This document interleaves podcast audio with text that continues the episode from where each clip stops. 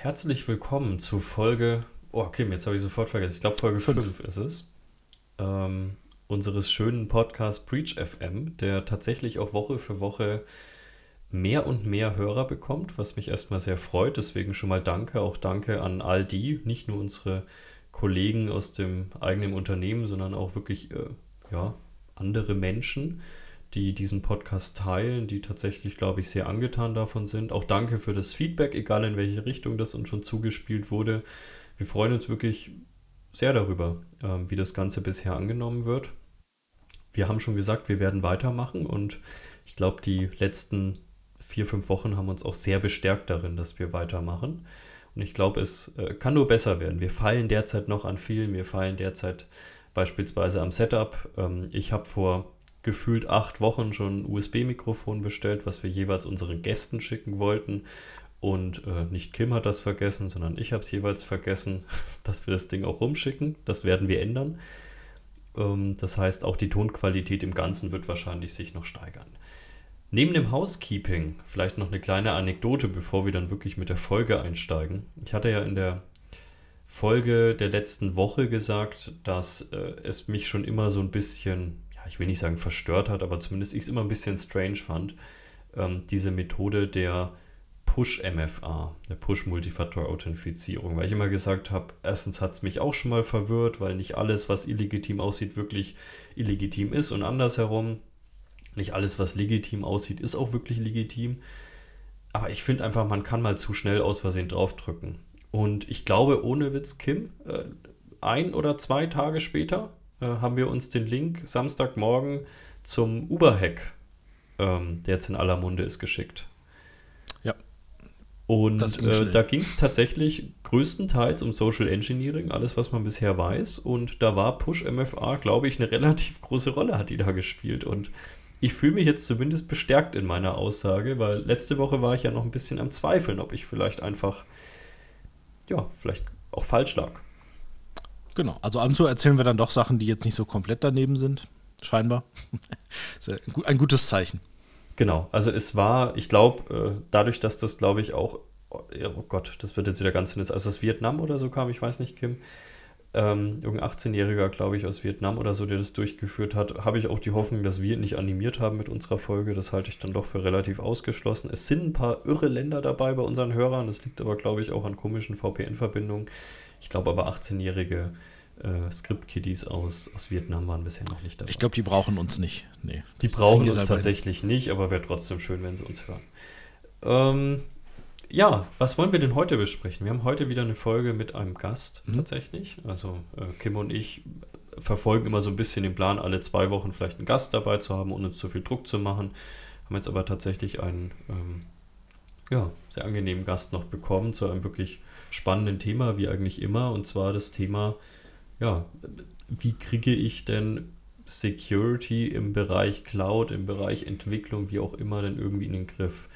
Wir wollen, bevor wir einleiten, ganz bewusst heute nicht aus der Sicht eines Entwicklers oder nicht aus der Sicht eines DevOps-Bereiches selbst drehen, sondern wir wollen eigentlich mal so ein bisschen beleuchten, was muss denn Security-Verantwortlicher beachten, wenn diese Bereiche denn immer ja, präsenter in einem Unternehmen werden. Oder meistens sind die ja meiner Erfahrung nach schon da, die wurden nur nie eingefangen. Wie kriegt man die denn vielleicht eingefangen? Wie kann man den Leuten Flexibilität bieten, aber trotzdem Sicherheit gewährleisten? Und über all diese Themen wollen wir uns heute unterhalten. Da, wie eigentlich immer bisher, Kim den Gast besser kennt als ich, würde ich auch schon an Kim übergeben. Ähm, und wahrscheinlich werde ich heute auch bis auf die ersten vier Minuten gar nicht so viel reden. Deswegen, Kim, ja, schauen wir mal, genau. Ähm, ich habe mir gedacht, zu dem Thema macht Sinn, jemanden einzuladen, der sich auskennt, im Gegensatz äh, zu mir ähm, oder zu uns, je nachdem. Also es ist so ein bisschen breit gefächert natürlich das Thema. Und äh, genau, dann habe ich heute, oder wir haben heute dabei den Christopher Harms von der Markant Services International GmbH, um es mal komplett auszusprechen. Hallo Chris. Hallo, danke, dass ich dabei sein darf. Ja, danke, dass du da bist. Ähm, möchtest du vielleicht ein bisschen was kurz erzählen, was, was, was, die, was du machst bei der Markant und äh, was generell, ähm, was die Firma so macht? Unbedingt, gerne. Also ich bin hauptverantwortlich für das Thema IT-Sicherheit bei der Markant Service International GmbH und ähm, wir sind ein recht mittler, mittleres großes Team und äh, sind für den gesamten IT-Security-Betrieb verantwortlich. Das heißt, klassisch, was man so kennt, Firewall, ähm, VPN-Lösungen aufbauen und so weiter, was sehr stark natürlich im Netzwerkbereich anzusiedeln ist.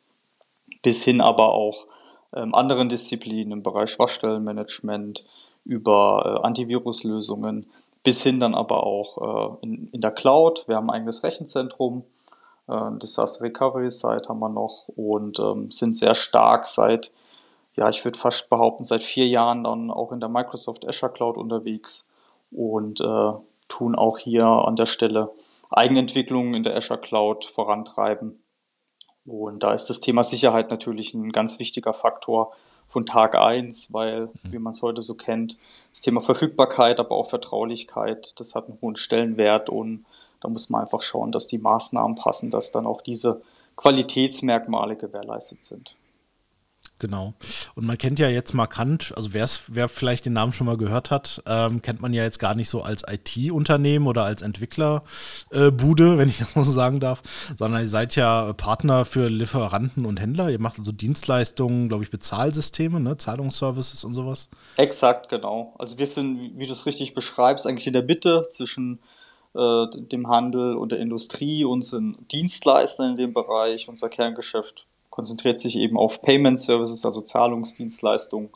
Und drumherum bieten wir dann noch verschiedene IT-geschützte Dienstleistungen, um sowohl den Handel als auch die Industrie zu unterstützen in ihren Kernprozessen.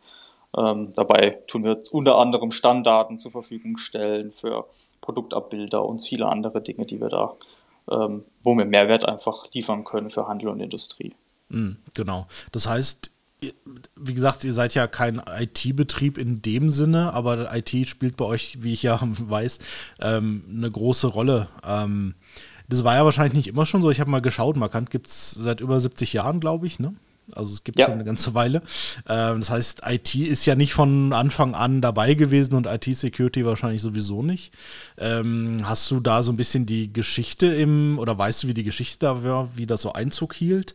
Mit, mit IT und Vernetzung und Digitalisierung?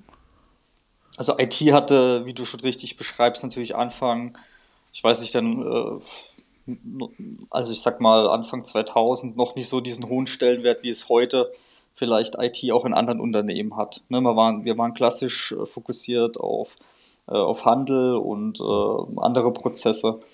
Und die IT war immer so eher so der unterstützende Part aber natürlich äh, im Zeichen der Digitalisierung und äh, immer weiterer Ausbau, sodass die IT auch immer mehr unter, nicht nur unterstützend wurde, sondern eben auch Prozesse bzw. Dienstleistungen per se ähm, ja, ja, einfach Hauptbestandteil waren, ähm, wurde das Thema IT natürlich immer größer. Ich kann beschreiben, wir hatten anfangs so eine, so eine kleine Zelle, äh, wo wir unser eigenes Rechenzentrum hatten und relativ zeitnah dann äh, in der äh, Wende dann 2000 hat man relativ schnell beschlossen, Mensch, da muss eigentlich ein eigenes Rechenzentrum her, ein richtig großes, was dann auch dem gestiegenen Verfügbarkeitsanforderungen entspricht.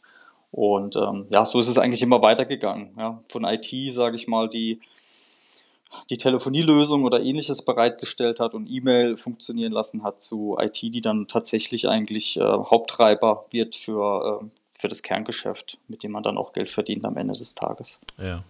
Und würdest, würdest du dann das beschreiben als, naja, notwendiges Übel und man muss IT halt irgendwie machen und man muss sich halt irgendwie drum kümmern, weil es ohne nicht mehr geht? Oder ist es schon zu einer, naja, einfach einer großen Hilfe geworden ähm, und man könnte es heutzutage ohne eigentlich gar nicht mehr machen? Also ich glaube, hättest du mir die Frage vor fünf Jahren gestellt, hm. hätte ich dem ersten zugestimmt, ja? ja? Also dass so das Bild äh, da ist, naja, IT ist das üblich, das notwendige Übel, es muss halt da sein, es muss funktionieren.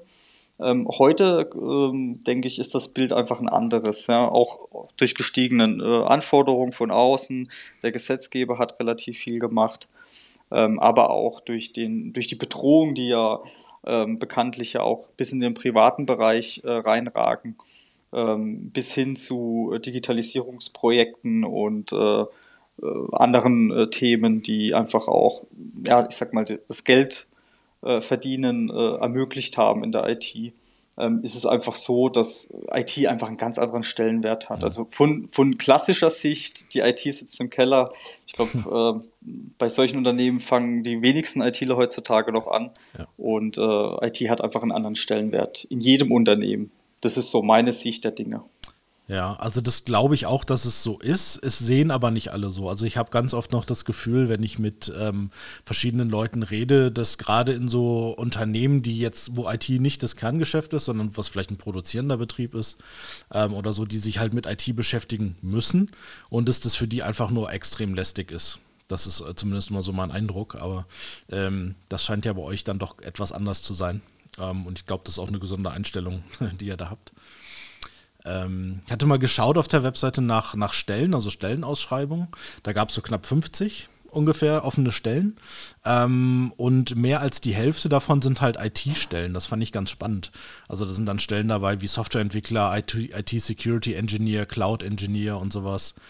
Also das ist schon das, wo, also wenn ihr neue Leute reinholt, dann ist es auf jeden Fall scheinbar in dem IT-Sektor.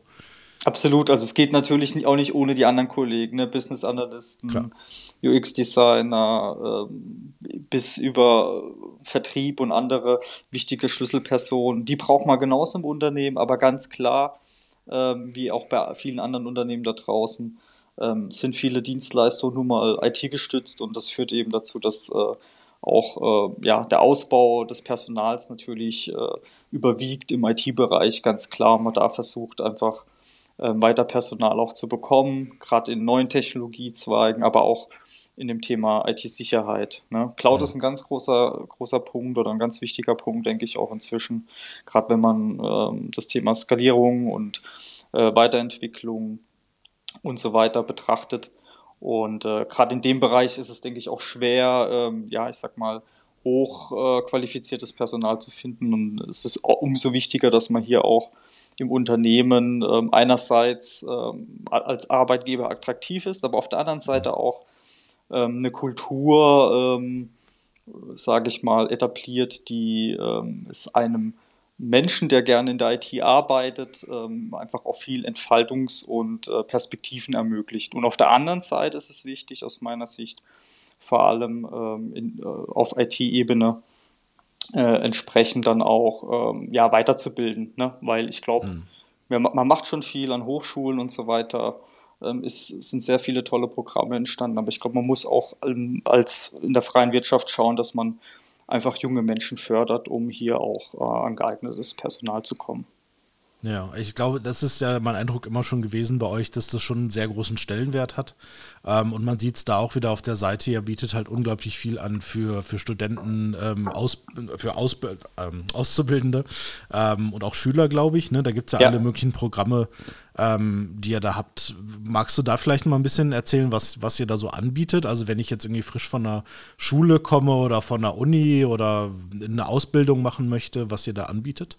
Ja, unbedingt gerne. Also ich kann mal so beschreiben, wie mein Weg zum, also ich bin seit ja, fünf gerne. Jahren bei der Markant eingestellt und mein Weg war genau so. Ich habe studiert an der Hochschule in Offenburg Unternehmens- und IT-Sicherheit und äh, im Rahmen des Studiums äh, ist es eben erforderlich, dass ich ein Praxissemester mache im fünften Semester und habe mich damals bei der Markant beworben und wurde da auch ähm, angenommen ähm, habe damals mit dem damaligen IT-Leiter das Bewerbungsgespräch geführt und war dann sehr glücklich, dass ich da im IT-Bereich auch praktische Erfahrungen sammeln kann. Ne? An der Hochschule oder auch an Universitäten ist das sehr viel Theorie immer gefragt und da war ich sehr glücklich, dass ich dann dort in der, wirklich in der Praxis meine ersten Gehversuche machen konnte.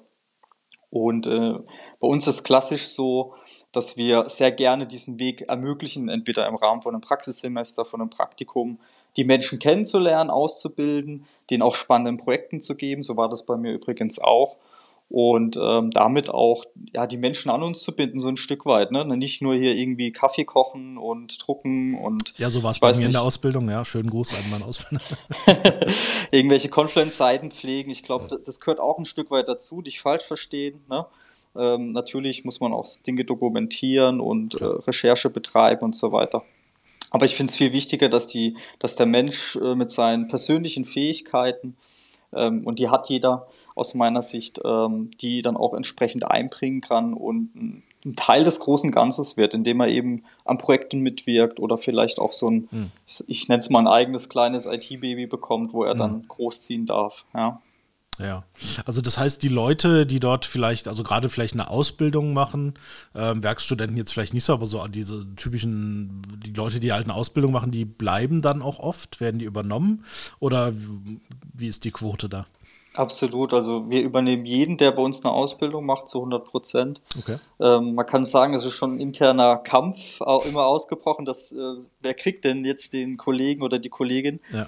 Und ähm, ja, das, man merkt einfach, äh, wir sind auch ausgezeichnet, Best Play, äh, Place to Learn. Ich glaube, mhm. dieses Jahr wieder den, äh, die Auszeichnung bekommen, letztes Jahr äh, unter anderem auch. Und man merkt einfach, ähm, dass diese Bindung da ist und auch diese Ausbildung wirklich sehr gut ist, dass man die Kolleginnen und Kollegen dann direkt auch äh, ins Tagesgeschäft und in äh, brandneue Projekte gleich mit einsteigen lassen kann. Und das Gleiche gilt aber auch für Werkstudenten und Praktiker.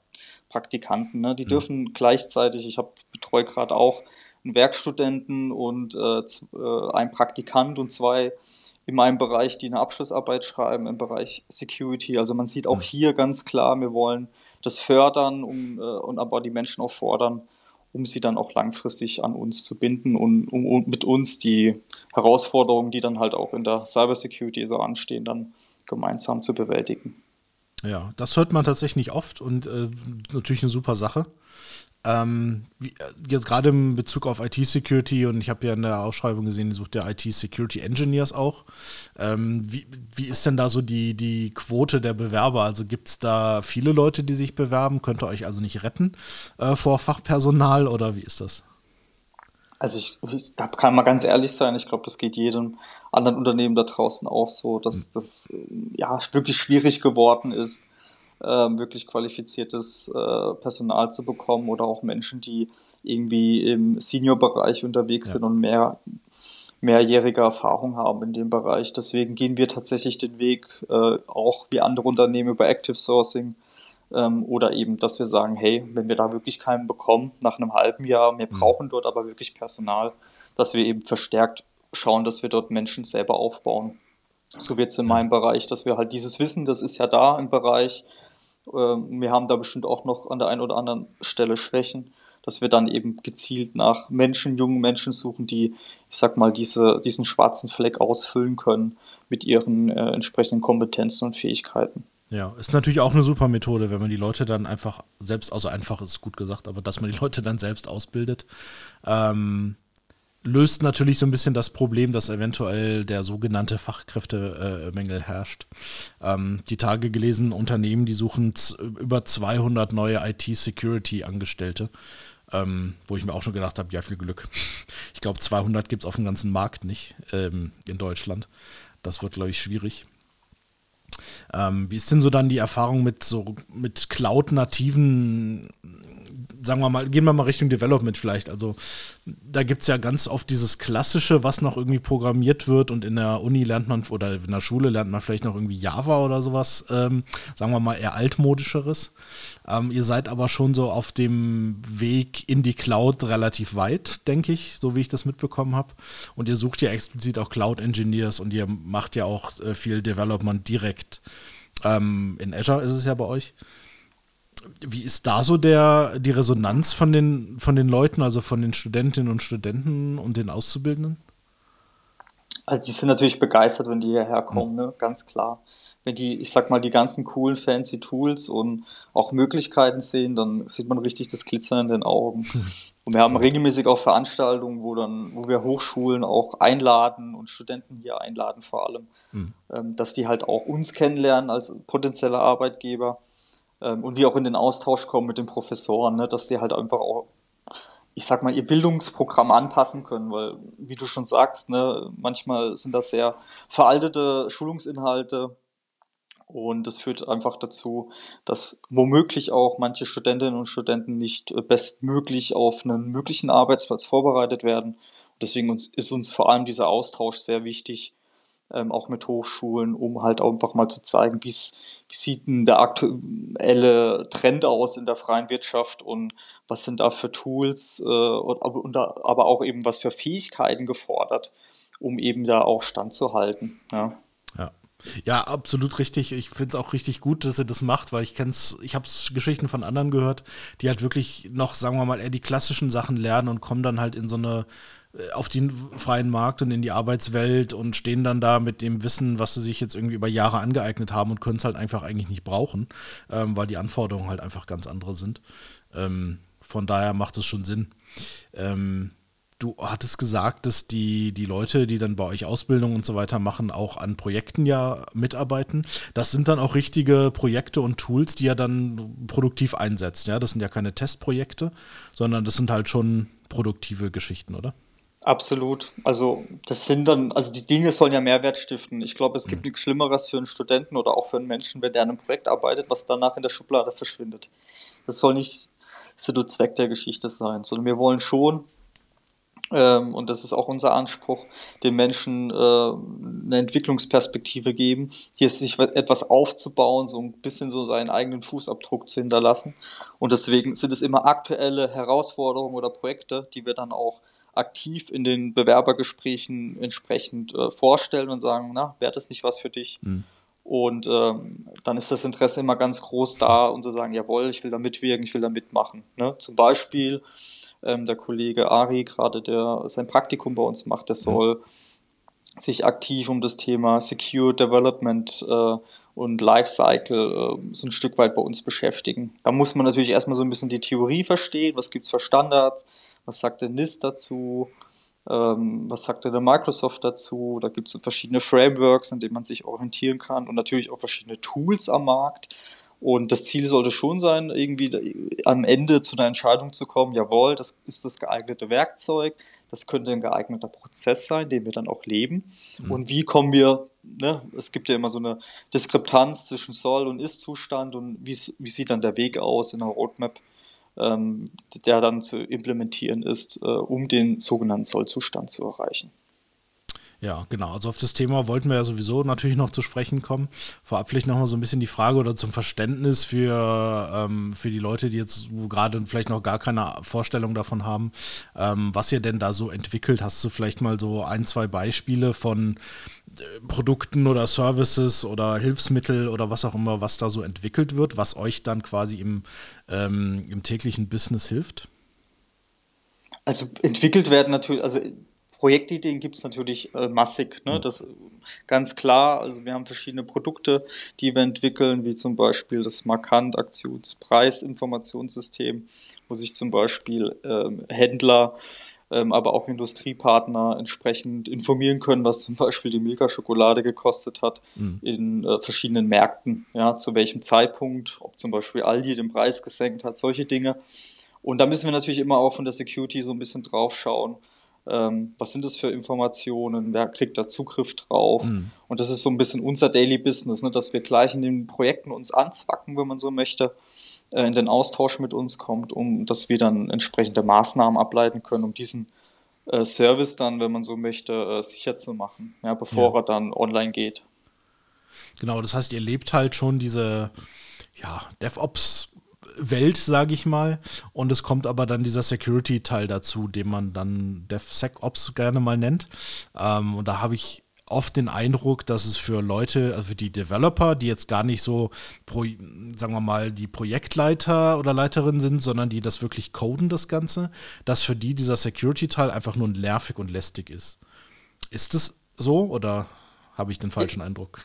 Also, hättest du wieder die gleiche Antwort, hättest du mir das vor fünf Jahren gefragt, dann hätte ich gesagt, ja, ist so, ja. weil die Kollegen natürlich einen anderen Fokus haben. Äh, die haben einen Produkt-Backlog und die wollen Funktionen ausliefern. Ja. Und zwar äh, ziemlich schnell und äh, in dem Umfang, wie es gefordert wurde vom Kunde oder von den Stakeholdern. Ne? Und das ist völlig in Ordnung, das ist ihr Job. Aber mittlerweile auch durch die äh, gestiegene Bedrohungslage und auch im, im Umfeld ne, passiert relativ viel, also auch un, uh, unter Handels- und uh, Industriepartners kann man auch nachlesen, das ist kein Geheimnis. Jeder, der Heise oder andere uh, Zeitschriften liest, der, der, bekommt das ja auch mit, mhm. ähm, dass es da immer mal wieder ein Unternehmen trifft. Und das erzeugt natürlich auch so einen gewissen Sog an ähm, Hilfe, ne? also dass wirklich Teams zu uns kommen und sagen, hey, helft uns, wir wollen damit noch nicht online gehen, wir wollen da erstmal einen Penetration-Test machen oder Könnt ihr da mal drüber schauen? Äh, können wir da im Austausch bleiben? wir neue Funktionen entwickeln äh, und so weiter und so fort. Das heißt, es ist eigentlich eher, es hat sich, ist so ein Wandel hat sich vollzogen, ja, von Security, ähm, die fragt man eigentlich nur, die kommt eigentlich nur auf einen zu, wenn es äh, und man hat uns als Störfaktor vielleicht mhm. anfangs wahrgenommen und inzwischen ist es gewandelt, dass wir eigentlich fast gar nicht mehr alle Anfragen äh, wirklich bedienen können, ja, weil die wirklich, äh, Gott sei Dank auch äh, freiwillig auf uns zukommen und um Hilfe bitten, ne? Mhm. weil sie nämlich äh, natürlich auch die Anforderungen haben, hier sicher zu sein, Compliance-Umfeld entsprechend einhalten müssen und auch die Verfügbarkeit logischerweise mhm. dementsprechend äh, im Auge haben. Und kein Produktowner äh, möchte irgendwie in der Zeitschrift äh, oder vor, vor der Geschäftsführung stehen und sagen, ja, haben wir halt nicht gemacht, Security hat halt nicht ja. drüber geschaut, sind online gegangen. Ja, und das, das ist der Vorteil, der Riesenvorteil. Ja. Da hätte ich tatsächlich auch mal gleich eine Frage dazu, weil ich habe schon immer so ein bisschen das Gefühl, man, wir können ja gleich gerne sehr, sehr konzentriert über Entwicklungsumgebungen darüber reden, weil ich glaube, da ist ja schon nochmal Ärger, aber ich habe es immer so ein bisschen aus der End-User-Perspektive gesehen. Also ich habe immer viel Architekturen, Security-Architekturen gemacht, die besonders so den User im Fokus hatten.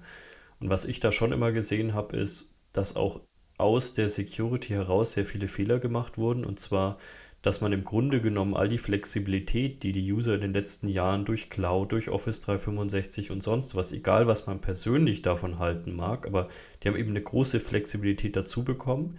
Und die wurde von Security ganz oft einfach mit im Hintern auf Deutsch wieder eingerissen, indem man einfach super restriktiv vorgegangen ist, sich nicht wirklich Gedanken darüber gemacht hat, wie kann ich denn gleichermaßen für Security sorgen, aber auch diese Flexibilität nicht komplett einschränken.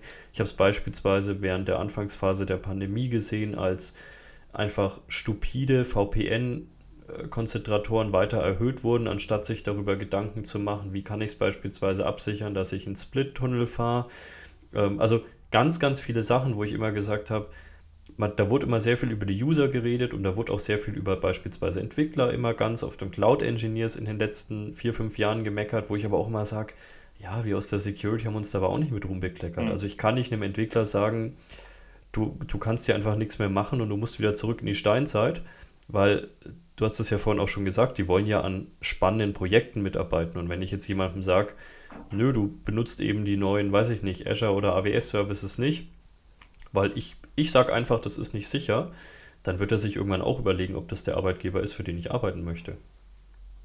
Absolut. Also das, was du ansprichst, ist natürlich immer ein schmaler Grat und das Einzige, was hilft, aus mein, also aus meiner bisherigen Erfahrung heraus, ist Kommunikation.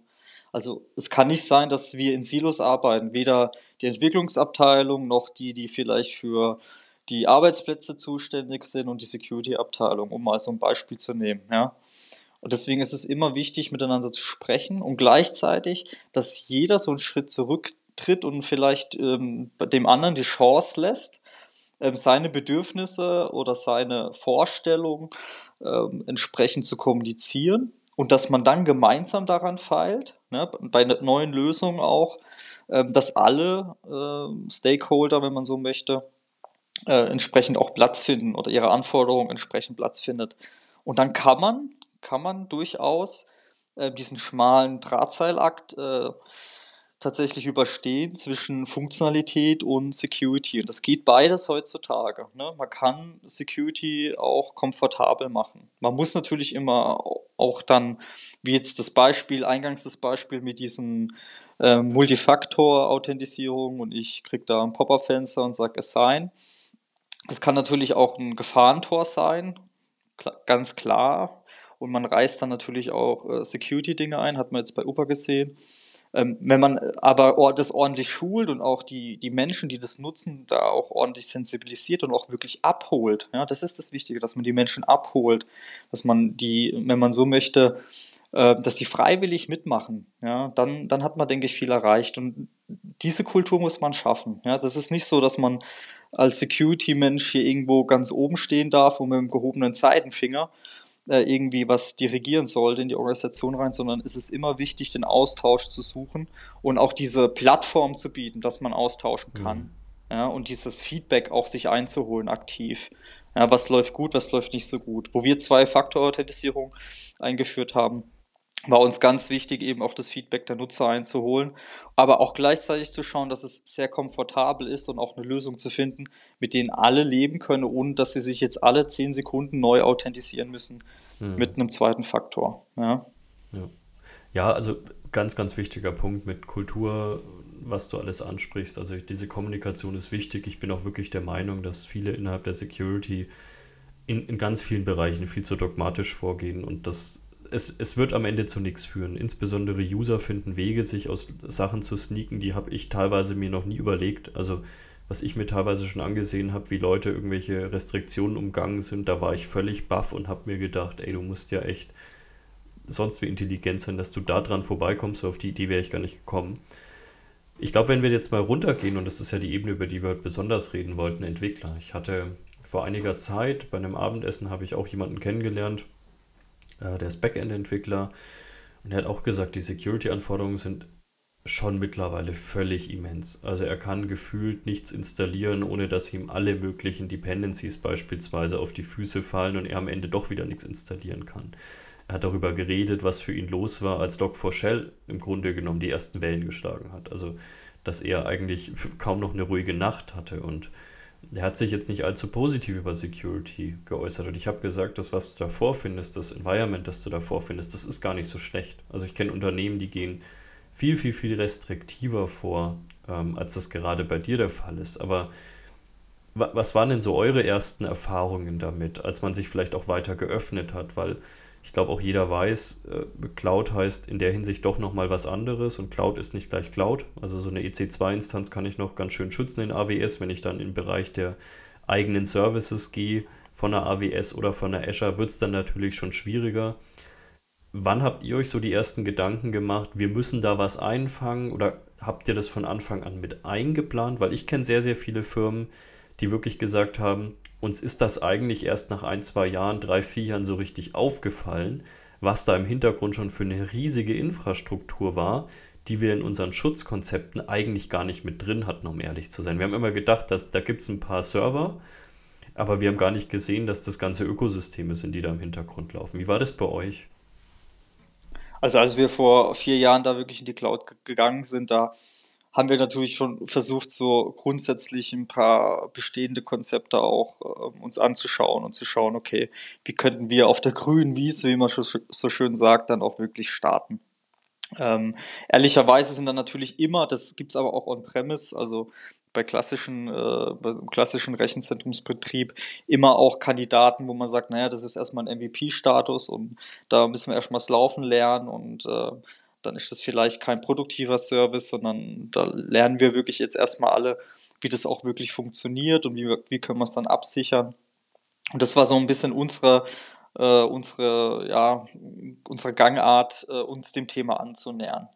Aber natürlich ist es so, dass ähm, durch diese Flexibilität auch sehr viele Dinge entstanden sind, wo, wo man vielleicht nicht direkt ein Auge drauf hatte als Security-Mensch. Aber gleichzeitig muss ich sagen, und das finde ich auch sehr gut, ähm, ist es ja auch nicht meine Aufgabe, irgendwie da Controletti im Unternehmen zu spielen, sondern die Kollegen in der Entwicklung, ja, und auch andere Kollegen aus anderen Bereichen, die wissen schon sehr gut, was sie tun und äh, machen schon von Haus aus sehr viele oder implementieren sehr viele Security Features. Das heißt, es ist auch falsch, in meiner Funktion, in meiner Rolle hier irgendwie rumzulaufen und zu glauben, ich weiß es besser, was Security-Themen angeht, sondern es ist eigentlich viel wichtiger, hier auch zu schauen, okay, was ist denn schon da? Äh, wie, wie sieht er denn Security? Wie macht er denn das? Äh, wie äh, implementiert er entsprechende Funktionen und vielleicht reicht das auch vom Security-Bedarf. Ja, vielleicht muss ich da nicht noch mit dem großen Security-Hammer schwingen und draufhauen und sagen, naja, wir haben das aber schon immer so gemacht, dass da irgendwie eine Firewall ist und die nur Port 443 zulässt oder sonst irgendwas. Und äh, deswegen ist, denke ich, diese, dieser Austausch ganz wichtig und ja, hier nicht immer gleich von Verboten zu sprechen. Ne? Also wenn ich Verbote ausspreche, dann führt es immer dazu, äh, dass so ein Gegenpol entsteht, dass man versucht, dieses, diesen Verbot oder wenn was äh, technisch irgendwie verhindert wird, dass man versucht auszuhebeln. Viel wichtiger ist es, denke ich, mit dem Mensch äh, oder mit den Personen zu sprechen, bevor ich hier irgendwas technisch deaktiviere und zu sagen, naja, braucht er es dann wirklich nicht und falls doch, wie finden wir gemeinsam eine Lösung, dass wir es doch ermöglichen können, sodass sowohl ihr funktionell ordentlich arbeiten könnt und nicht hier irgendwie für ein Bild, äh, ich weiß nicht, fünf Minuten braucht, sondern weiterhin nur zehn Sekunden und wir gleichzeitig ein gutes Bauchgefühl haben, wenn ihr ähm, irgendwelche Container äh, hochzieht oder ähnliches tut. Ja. Da vielleicht nochmal eingehakt an der Stelle, du hattest ja auch eben gesagt, ihr macht zum Beispiel ähm, Penetration Testing, das macht ihr ja alles intern. Und das macht ihr ja quasi, kann man das so nennen, als Dienstleistung für die Entwicklungsabteilung? Also was wir machen, ähm, wir haben, also wir haben ein dreistufiges Programm, wenn man so möchte. Also wir machen so eine Art Schutzbedarfsanalyseprozess. Der kommt aus dem BSI, den haben wir aber ein bisschen ab, äh, abgewandelt in einen markant eigenen Prozess. Mhm. Und was machen wir da konkret? Wir sitzen mit dem Produktteam, wenn die Produktidee entstanden ist, zusammen und klären erstmal ab, was, was wollen die überhaupt bauen. Ne? Ich muss ja erstmal fachlich verstehen, was da passiert. Ja? Dann erklärt mir das Produktteam, äh, was, was die, die Produktidee ist und wie sie das implementieren wollen, welche äh, Daten senken und Daten halten dann entsprechend, äh, welche Daten senken und Daten halten es beinhaltet, also welche Schnittstellen es mhm. gibt zu bestehenden äh, Systemen, aber auch ähm, ja, wo, wo werden Daten gespeichert und welche Art von Daten werden gespeichert, verarbeitet oder vielleicht auch weitergeleitet. Dann schauen wir dann gemeinsam auch auf das gesetzliche Umfeld. Ne? Gibt es irgendwelche Compliance-Anforderungen, die wir äh, erfüllen müssen, zum Beispiel Aufbewahrungspflichten, Archivierungspflichten etc., Datenschutzthemen.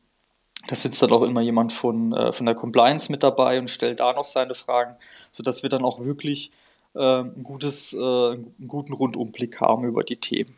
Und auf der Basis dann lasse ich mir oftmals auch ein Infrastrukturbild zeichnen. Ne, das muss jetzt nicht irgendwie schick oder fancy aussehen, sondern mhm. es soll einfach darstellen, was für Azure-Ressourcen werden zum Beispiel verwendet, wo werden die Daten gespeichert, welche Schnittstellen gibt es zur Produktion oder zu anderen äh, pro, äh, produktiven Systemen oder vielleicht auch zu Dienstleistern. Und auf der Basis kann ich dann relativ gut mit meinen Kollegen äh, entsprechende Maßnahmen ableiten. Ne? Wir fragen dann auch immer, naja, welche Daten verarbeitet ihr denn? Wir klassifizieren dann die Daten so ein bisschen, dass wir sagen, okay, keine Ahnung, ich übertreibe jetzt mal, es werden vielleicht ähm, Krankheitsdaten äh, äh, verarbeitet oder äh, Pers im Personalbereich vielleicht äh, Gehaltsdaten oder ähnliches, dann haben wir natürlich vom Vertraulichkeitsstufe irgendwo die höchste Stufe mhm. und müssen dann natürlich auch entsprechende Maßnahmen ableiten und haben auch entsprechende Anforderungen an die Verschlüsselung äh, der Daten, ähm, aber natürlich auch äh, an andere Dinge entsprechend zu denken und würden dann aber auch nicht wieder sagen, naja, das ist, äh, ich weiß nicht, äh, das ist die Vertraulichkeitsstufe 5 als Beispiel, ne, das ist die höchste Stufe, mhm. sondern ich gebe entsprechend auch Empfehlungen ab mit meinem Team und sage dann wirklich dem Entwicklerteam, hey, schau mal, da könnt ihr in Azure vielleicht äh, entsprechend ein Häkchen setzen oder einen Service mitnutzen, dann habt ihr das von der Backe. Äh, oder ihr nutzt, keine Ahnung, eine Cosmos DB, dann schaltet da die Verschlüsselung an, das ist eigentlich auch der Standard und schaut, dass ihr die Daten noch verschlüsselt überträgt. Also da kann man auch äh, wirklich als äh, Unterstützer wirken. Ja? Das ist immer ein Unterschied, ob ich da aktiv Empfehlungen ausspreche und sage, naja, das und das würde ich euch empfehlen umzusetzen. Dann wird es dokumentiert und nachgehalten gemeinsam und äh, dann noch ein Penetration-Test gemacht am Schluss, entweder intern oder auch durch eine externe Firma. Meistens machen wir beides. Und ähm, das ist einfach eine andere Ausgangssituation, wie wenn ich jetzt hier der der Typ bin, der irgendwelche Vorgaben macht. Ja, das, es hat, es kommt auch immer so ein bisschen aufs Wording drauf an, finde ich, und wie man es kommuniziert. Und das ist ganz wichtig heutzutage, dass man die Menschen abholt, dass man äh, sich als Unterstützer und Enabler ähm, dann auch gibt und das dann aber auch lebt am Ende des Tages. Sich nicht nur irgendwo auf ein Leitbild schreibt, auf mhm. einer Confluence-Seite, sondern dass man dann auch wirklich sagt, hey, lass uns doch alle zwei Wochen mal so ein Status-Update machen und wir geben vielleicht nochmal eine Empfehlung, wie ihr vielleicht euer Rollenmodell äh, am besten gestaltet für das Frontend. Und dann sind die glücklich, ne? Die sind doch froh, wenn die eine Unterstützung bekommen, so eine Helping Hand äh, mäßig, die, die greift und äh, ihnen Unterstützung geben möchte. Ja, also im Prinzip fangt ihr ja schon an mit dem Ganzen, bevor die erste Zeile Code geschrieben ist. Exakt. Ja. Genau, also schon in der Planungsphase, wo erstmal die erste Idee irgendwie auf dem Tisch liegt. Ähm, und bis wohin geht es dann? Also geht es rein bis in diesen Ops-Bereich? Also sagen wir mal, wenn jetzt die, die Applikation ähm, läuft, die wird irgendwo gehostet, sagen wir mal, die läuft jetzt auf Azure irgendwo, wird halt permanent vielleicht weiterentwickelt. Bleibt ihr dann da dran oder gibt es irgendwo einen Punkt, wo ihr dann sagt, okay, jetzt haben wir irgendwie, jetzt ist die App, sagen wir es App, ist jetzt fertig ähm, oder hat einen gewissen Status und wird halt live geschaltet. Seid ihr dann raus oder be begleitet ihr quasi diesen Operations-Teil dann auch noch mit? Das, ist, das kommt immer drauf an. Also wir, wir als Team haben uns auch auf die Fahne geschrieben, bestimmte Services, also wir sehen uns wie so ein Dienstleister, auch in der Cloud. So machen wir es ja auch on-premise. Wir sagen, hey, wir machen die Firewall-Freistellung für euch, wir organisieren Antivirus für euch.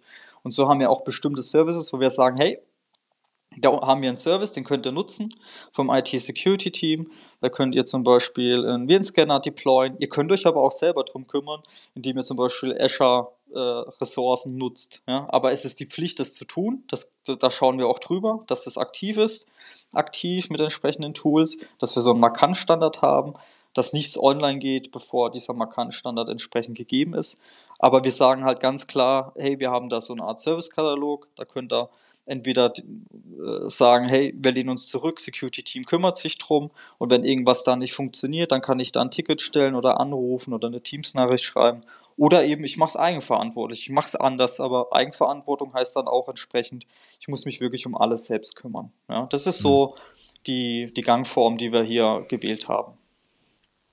Genau, ihr macht ja das meiste tatsächlich in Azure oder alles sogar.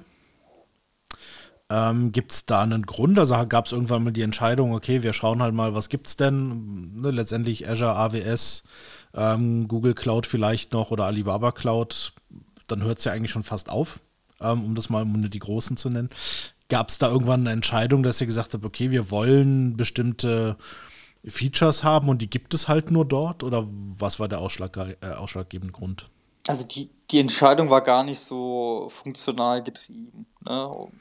grundsätzlich hatten wir schon viele Microsoft-Produkte im mhm. Haus, deswegen war ne, das war das irgendwie nah, das auch äh, in, in, Microsoft zu machen. Und gleichzeitig, ne, wir sind Dienstleister zwischen Industrie und Handel. Ähm, da wollten wir, wollten wir eigentlich nicht ähm, noch das Amazon-Geschäft noch weiter beflügeln, sondern haben uns schon okay. nach einem Dienstleister umgeschaut, ähm, der da vielleicht eine bisschen neutralere Marktposition einnimmt, ja. Und ja die Funktionen bei Microsoft sind gegeben, die sind da und äh, sind ja auch sehr stark in dem Bereich und damit ist die, die Entscheidung äh, auf Microsoft gefallen. Ja. Ja. Vermisst ihr da irgendwas in dem, in dem Punkt, vielleicht auch gerade in Bezug auf Security? Du hast ja bei den, bei den Clouds und den Hyperscalern hast du ja immer dieses Shared Responsibility Modell. Das heißt, die kümmern sich halt darum, dass deren Infrastruktur an sich ähm, abgesichert ist und alles, was da drauf passiert, das ist dann halt euer ähm, euer Problem, äh, was die Absicherung, die Einstellung und so weiter angeht. Ähm, Gibt es da irgendwas, was du, was du vermisst, wo du sagen wirst, das wäre jetzt halt auf jeden Fall noch eine super Funktion oder generell irgendwas, was da fehlt? Also grundsätzlich, glaube ich, bietet das Microsoft-Universum und damit die Microsoft Azure Cloud schon wahnsinnig viele äh, Features, ne? Mhm. sowohl funktionell auch äh, wie auch Security Features. Das gleiche bei AWS. Zu Google kann ich gar nicht so viel sagen. Ich habe mir aber sagen lassen, ähm, dass das wohl dort auch ähnlich aussieht. Und jetzt punktuell würde ich gar nicht sagen, dass ich da was vermisse. Es ist eigentlich eher ähm, und ich glaube, es geht jedem so, dass man irgendwann den Überblick verliert, was man alles in, in Azure an mhm. funktionellen und auch Security-Features zur Verfügung hat. So das ist, glaube ich, eher die, die Herausforderung, da dran zu bleiben und zu sehen, ah, da gibt es auch was von Microsoft. Ja, mhm. Da muss ich vielleicht gar nicht auf einen anderen bewährten Dienstleister zurückgreifen, sondern ich kann das nativ in, in Microsoft Azure zum Beispiel nutzen. Es gibt vielleicht so ein, einzelne Kleinigkeiten, wie zum Beispiel solche VTAPs. Das wir hatten zum Beispiel ein großes Pro Projekt im Network Detection and Response Bereich. Da geht es um, darum, dass man den Netzwerktraffic spiegelt und auf der Basis eben Angriffe und Lateral Movement im eigenen Netzwerk erkennt. Und äh, da gibt es jetzt zum Beispiel von Microsoft keine native Lösung, diesen Traffic dann auch entsprechend ähm, äh, zu spiegeln und äh, dann auch in dieses Management zu führen, wo dann äh, im Wesentlichen durch Signaturen und andere äh, und künstliche Intelligenz und ja, andere Verfahren dann dieser Traffic ausgewertet wird. Aber dann gibt es halt, ja, ich sag mal, Hilfestellung, dass man das irgendwie anders löst. Also es gibt immer einen Weg. Mhm. Ähm, natürlich ist Microsoft da auch dran, äh, immer nativ irgendwas zu bieten. Und alle Security-Hersteller schauen natürlich auch, dass sie dort äh, einen Fuß in die Tür bekommen und auch mitwirken in der, in der Entwicklung. der ein, einzelnen Hyperscalern. So meine Beobachtung bisher. Ja, okay. Genau, also bei AWS ist es ja zum Beispiel so, dass es das nativ gibt in der Form, gerade das, was du gerade gesagt hast. Da haben wir zum Beispiel auch was, was wir anbieten in AWS. Das haben wir halt aktuell, das soll auch in Azure kommen, aber da ist man halt noch dran. Das ist halt noch nicht, ähm, ist halt noch nicht ähm, gegeben aktuell. Ähm, das ist halt ganz interessant. Also wo entscheidet man sich für was? Ähm, würde es denn auch bei euch, die, wäre es denn denkbar, dass ihr sagt, okay, jetzt haben wir vielleicht irgendwie ein neues Projekt und aus irgendwelchen Gründen könnte man es in Azure jetzt nicht abbilden, dass ihr dann so AWS noch dazu nimmt oder eine Google Cloud oder irgendwas anderes, also dass ihr quasi Multicloud-Strategie fahrt. Ist das für euch in irgendeiner Form denkbar oder macht das gar keinen Sinn? Das ist absolut denkbar. Wir haben auch so einen Code of Conduct, wenn man so möchte, im Entwicklungsbereich, die so wirklich sagen, hey, wir wollen Cloud Native ähm, äh, Applikationen äh, entwickeln, sodass wir dann auch wirklich multicloud-fähig prinzipiell wären, dass wir den Code, wenn man so möchte, auch äh, in einer Google Cloud zum Beispiel oder im Zweifel auch in einer AWS Cloud äh, entsprechend deployen können und damit äh, über Terraform und andere Möglichkeiten dann entsprechend auch die Infrastrukturkomponenten hochfahren könnte. Also grundsätzlich ist das schon eine Frage der Zeit, bis wir da hinkommen. Ähm, ich glaube aber, wir sind im Azure-Umfeld derzeit noch vom Reifegrad auf einem Level, wo wir jetzt versuchen, noch mehr, ähm, ja, ich sag mal, mehr Transparenz, aber auch mehr Services anzubieten. Ne? Nicht nur im Security-Bereich, sondern auch aus der Infrastrukturecke. Einfach, dass die Entwicklerteams und viele andere Kollegen, die dort unterwegs sind, einfach noch mehr Unterstützung bekommen. Und wenn wir diesen Reifegrad auch noch erreicht haben, dann wird es auch Richtung Multicloud gehen. Ich mhm. gehe mal äh, aus, dass wir in die Richtung 2023 denken werden und da auch vielleicht erste Gehversuche machen werden.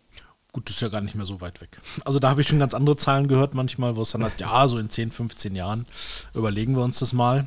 Ähm, und in fünf Jahren upgraden wir auf Windows 2008. Das höre ich auch oft. ähm, ja, ihr lacht. ist leider so. Nö, nö ähm, ich, ich, ich lache, weil ich es ja selbst immer sehe. Du kennst es ja. Aber ja. ich würde tatsächlich mal eine, also wir haben jetzt über, und ich nehme dir das voll und ganz ab. Ich meine, ich war ja noch nicht bei euch leider, aber dass das bei euch sehr positiv läuft. Wir haben jetzt auch sehr, sehr viel über die positiven Dinge geredet. Wenn wir vielleicht mal so ein bisschen auf Schattenseiten kommen. Was sind so Dinge, bei denen du auch schon gesagt hast, boah, das ist mir völlig missfallen? Also entweder da, das ist dir in der Entwicklung völlig missfallen damals oder ein Cloud-Service, der dir völlig missfallen ist? Oder was ist beispielsweise deine größte Sorge im Hinblick auf Cloud? Also ich bin ja auch jemand, der total pro Cloud ist, aber ich sehe natürlich schon auch, dass es genauso wie On-Premise Risiken hat und natürlich teilweise anders gelagerte Risiken, teilweise genau die gleichen Risiken. Aber was sind so Bauchschmerzen von dir, vielleicht aus der Vergangenheit, aber vielleicht auch für die Zukunft? Mhm.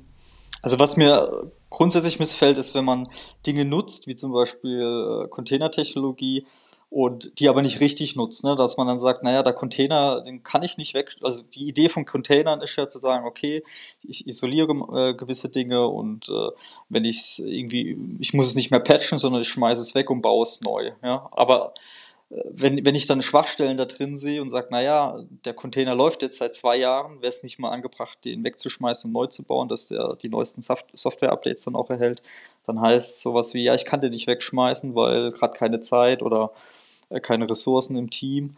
Ähm, das, das sind so Schattenseiten der Geschichte. Ne? Wenn, wenn ich dann Technologie einsetze, die das grundsätzlich unterstützt, ich es aber nicht richtig lebe oder vielleicht im Design nicht äh, wirklich berücksichtigt habe. Und zur Cloud generell, was mir so missfällt, ist natürlich einerseits die Abhängigkeit. Ne? Man macht sich ganz klar abhängig und ich bin immer der Meinung, es braucht in irgendeiner Form auch vielleicht eine Exit-Strategie. Ist die Frage, inwieweit äh, ein Exit dann überhaupt noch möglich ist. Ähm, ich bin auch ein Freund von Hybrid, hybriden äh, Infrastrukturen, so leben wir es jetzt auch inzwischen. Also wir sagen nicht, wir haben ein Rechenzentrum, das lassen wir jetzt aussterben und in zwei, drei Jahren haben wir eh alles in der Cloud und dann brauchen wir das Rechenzentrum nicht mehr, dann, ich weiß nicht, vermieten wir es weiter oder lassen da ein OpenStack drin laufen. Nee, das ist, glaube ich, nicht der richtige Weg. Ich glaube, man sollte immer ähm, sich ein, ein, Hintertürchen offen halten und gleichzeitig irgendwie eine hybride Variante fahren, um auch kosteneffizient und so weiter zu sein. Ja? Ähm, aktuelles Beispiel war, glaube ich, äh, vor zwei Wochen hat, hatte der Azure Kubernetes Service äh, zum Beispiel ein, ein Problem. Und äh, ja, das sind reihenweise Services abgeschmiert, durften nicht neu gestartet werden. Ähm, das sind so Kleinigkeiten, wo man einfach merkt, da macht man sich so ein Stück weit abhängig und man hat richtig gemerkt, wie die Kollegen dann vor dem, dem Blog von Microsoft äh, gegiert haben und gehofft haben, dass jetzt gleich irgendwas von Microsoft kommt, dass das Problem behoben wurde oder ein Workaround bereitgestellt wird. Und da merkt man schon, wie ja, wie abhängig man ist, ne? dass man so ein Stück weit die Verantwortung so weitergegeben hat. Das mhm. ist irgendwie schön, aber auf der anderen Seite ist man so handlungsunfähig dann in dem Moment, ja, wenn man nicht irgendwie einen Plan B in der Tasche hat, dass man sagt, mhm. okay, kein Problem, dann tun wir das Cluster äh, im Rechenzentrum aktivieren oder man hat vielleicht mhm. einen Multicloud-Ansatz und sagt, kein Problem, dann fahren wir das Cluster halt in der Google Cloud hoch. Mhm. Und das, das, das sind schon so Themen, wo ich glaube, da müssen sich auch Unternehmen, vor allem mittelständische Unternehmen, schon Gedanken machen, die jetzt vielleicht in die Cloud gehen und sagen, hey, find mal gut, äh, hab's verstanden, das Prinzip. Man wird schneller, man wird äh, skalierbarer, aber wird vielleicht auch ein Stück sicherer. Mhm. Ähm, dass man sich schon auch diese, äh, diese Flecken mit anschaut und auch im Konzept berücksichtigt. Weil sonst könnte es eben auch dazu führen, dass man zu sehr in der Abhängigkeit ist und ähm, vielleicht diese Hochverfügbarkeit, wie man sie sich wünscht, äh, zu manchen Zeiten nicht immer gegeben ist. Ja, ja oder vielleicht auch wirklich äh, teuer bezahlt. Also ich habe, du hast vorhin angesprochen, diese Portabilität, äh, fand ich tatsächlich ganz interessant, weil wie gesagt, bei diesem äh, Abendessen wurde mir auch gesagt, dass im Grunde genommen alles, was die derzeit in AWS haben, könnten sie mit relativ wenigen Klicks äh, durch Infrastructure as Code eigentlich in andere Plattformen überführen. Das heißt, das, was jetzt in AWS ist, könnte man relativ einfach, übertrieben ein paar Klicks, nach Azure überführen. Ähm, die, der Nachteil dessen ist natürlich, dass man sich so flexibel aufstellt, ist, dass man im Grunde genommen mehr oder weniger keine nativen Services benutzt, sondern man setzt halt sehr, sehr viel auf den Infrastrukturpart. Das heißt, man setzt in AWS relativ viel auf EC2, relativ viel auf VPCs und sonstiges. Das heißt halt wirklich Dinge, die portabel sind. Und man ist dann natürlich relativ, ähm, ja, man hat immer ein Problem, wenn die nativen Services verwendet werden. Man hat sich auch, in einem anderen Aspekt kann man sich ja auch anschauen, es gibt mittlerweile diesen Google Cloud Services Friedhof. Also Google hat ja eine relativ große Begabung darin, irgendwelche Cloud Services zu launchen, die sie dann irgendwann später dann doch wieder dekommissionieren, was natürlich ein Problem ist, wenn man darin irgendwie einen Teil seiner Applikation beispielsweise aufbaut.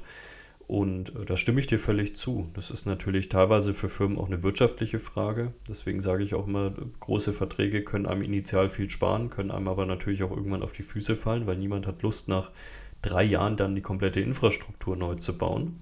Ähm, und das ist natürlich dann teilweise schon echt, ja, problematisch. Was mich mal interessieren würde, weil das ein Thema ist, auf das ich, also technisch müssen wir da gar nicht drüber reden, aber was mich immer interessiert, wie seid ihr damals mit, besonders in Entwicklungsumgebungen, mit dem Thema Log4Shell umgegangen, als das Ganze aufkam? Weil da habe ich von Firmen halt völlig verschieden gehört. Von wir haben da halt ein zentrales Toolset, mit dem wir relativ schnell nachvollziehen konnten, wo wir das Ding drin haben, bis hin zu, wir hatten keine Ahnung über Wochen und können auch bis heute nicht sinnvoll sagen, wo das Ganze ist. Da hatten wir tatsächlich, wir sind erste Kategorie, da hatten wir tatsächlich den Vorteil, dass wir schnell Transparenz schaffen konnten. Und das ist, glaube ich, in so einer Situation auch super, super wichtig. Ähm, wir haben durch äh, Schwachstellen-Funktionalitäten, äh, also Schwachstellen-Scanning-Funktionalitäten, ganz schnell sowohl in der Azure Cloud als auch im On-Premise-Rechenzentrum die äh, Maschinen und Container äh, identifizieren können, die entsprechend betroffen waren und sind sofort hergegangen, haben eine Confluence-Seite erstellt. Mehr ein Blog eigentlich. Also wir sind so organisiert, dass wir so eine Art äh, Technik-Blog haben, sowohl in Teams ähm, als auch in Confluence wo, ähm, ja, ich sag mal, Inzidenz gemeldet werden, aber auch solche Schwachstelleninformationen, die ein hohes Ausmaß haben, wie Log4Shell.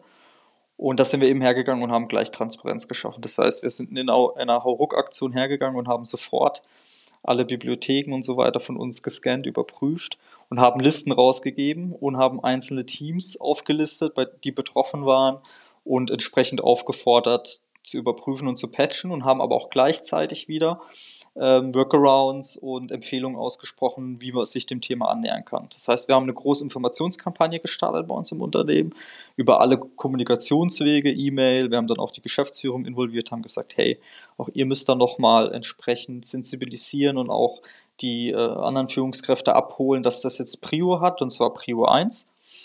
Und als letzten Schritt äh, sind wir eben hergegangen und haben auch gesagt, hey, äh, das ist uns wert. Wir haben zwar Schwachstellen, ähm, äh, Scanning-Funktionalitäten und können zwar Transparenz schaffen, das reicht uns aber allein nicht aus.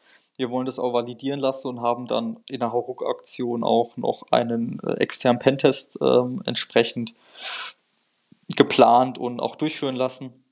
Und gleichzeitig haben wir natürlich alle unsere Sicherheitssysteme, ob IDS, IPS, Firewall, was, was wir nicht alles im Einsatz haben, entsprechend mit den Signaturen gefüttert, um auch solche Angriffe dann schlussendlich abzuwehren. Das heißt, wir haben wirklich äh, innerhalb von zwei, drei Tagen hier in der Hauruck-Aktion Transparenz geschaffen. Alle Teams haben auch mitgezogen. Wir haben da auch Informationsveranstaltungen gemacht. Ich habe dann Teams-Einladungen verschickt äh, und äh, so Foren äh, oder beziehungsweise so Plattformen gegeben, wo man dann wirklich in den Austausch gekommen ist, wo ich dann nochmal das Thema vorgestellt habe, wo einzelne Teams, Entwickler sich dann auch gemeldet haben und gefragt haben, wie gehe ich damit um? Äh, ich kann das vielleicht hier nicht patchen. Dann haben wir geschaut, wie wir können wir es isolieren, können wir es abschalten, äh, können wir es vielleicht durch andere äh, Security Features äh, irgendwie absichern, können wir mit Web Application Firewalling was tun.